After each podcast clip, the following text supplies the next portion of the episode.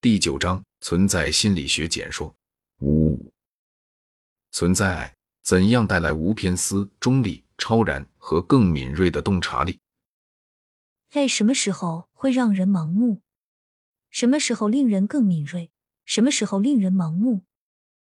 拐角的转折点是，当爱对于对方变得如此伟大和纯粹、明确时，对方的善就是我们想要的，而不是他们可以为我们做什么。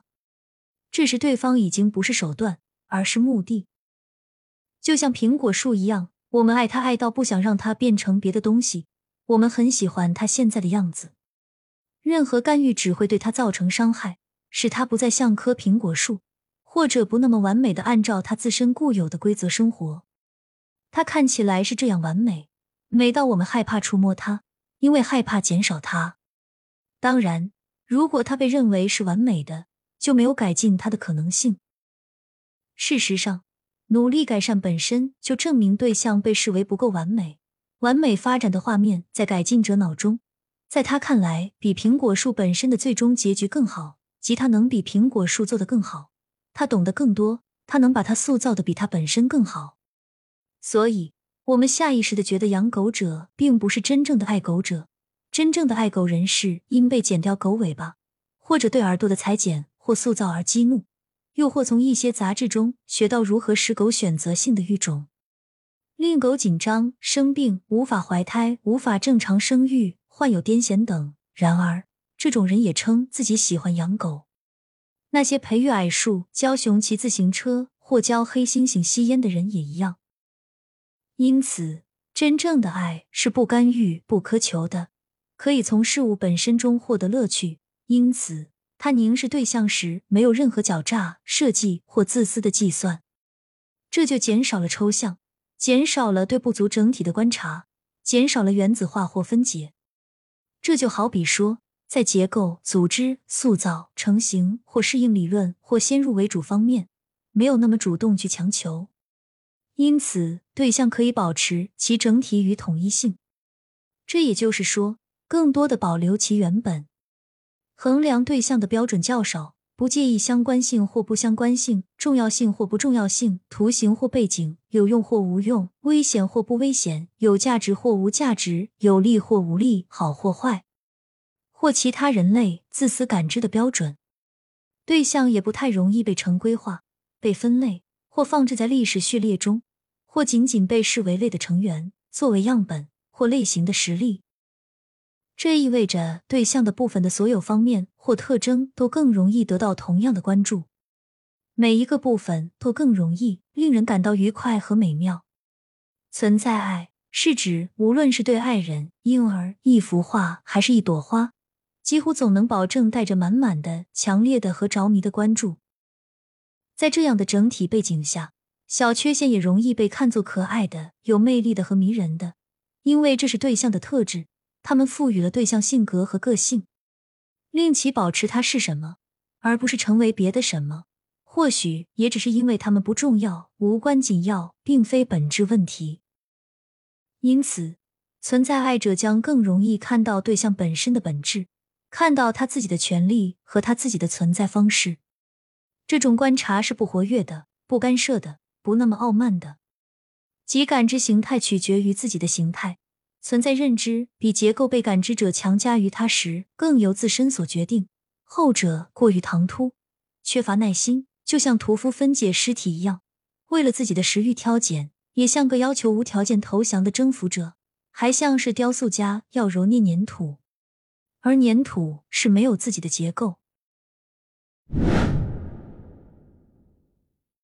什么人在什么条件下选择或不选择存在价值？有证据表明，健康的人、自我实现、成熟、富有成效的性格等，更经常选择存在价值。历史上最伟大、最受尊敬、最受爱戴的人，也选择存在价值。这就是他们被尊敬、被爱、被认为伟大的原因吗？关于动物的选择实验表明，强大的习惯、前期学习等因素降低了自愈选择的生物效率、灵活性、适应性等。例如，在肾上腺素切除的大鼠中就是如此。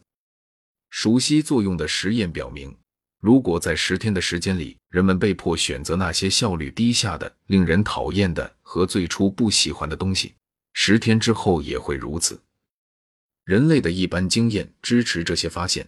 例如，在好习惯养成方面，临床经验表明，对习惯和熟悉的偏好在那些更焦虑、胆怯、刻板、拘束的人身上表现得更强烈、更僵硬、更强迫、更神经质。临床证据和一些实验证据表明，自我力量、勇气、健康和创造性使成人和儿童更有可能选择新的、不熟悉的、不习惯的东西。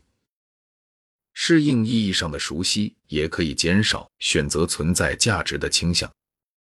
臭味不再难闻，惊人的事也不再令人震惊。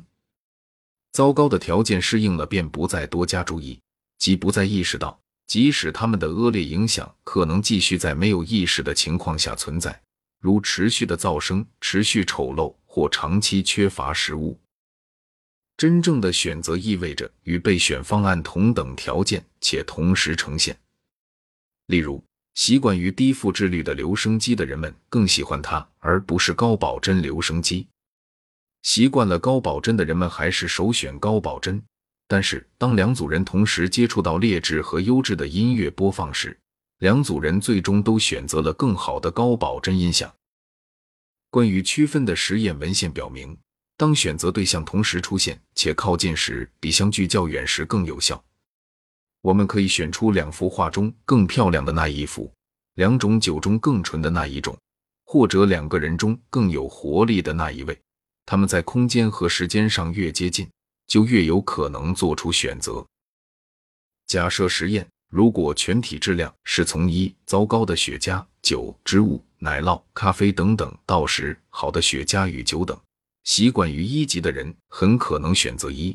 如果唯一的替代选择是在另一个极端，例如十，很可能这个人会选择二而不是一，选择三而不是二等等，这样最终会被带到选择十级。选择应该在同一话语范围内，即距离不应太远。对于那些最初更喜欢好酒的人，使用同样的方法。如果让他们在十和九、九和八、五和四等之间选择，他们可能会继续选择更高的值。在上述各种意义上，揭示洞察力治疗可被视为通向真正选择的过程。在治疗成功后。做出真正选择的能力比以前更强，它是由体质而非文化决定的，是由自我决定的，而不是由外部或内部的他人决定的。选择是有意识的，而不是无意识的。恐惧被最小化等等。成功的治疗增加了偏好存在价值的倾向，也更以其为目的。这意味着。选择者的特征决定因素也必须保持不变或被考虑在内。例如，通过实际感受了解到更好的选择在价值观等级中较高，接近存在价值会带来更佳体验。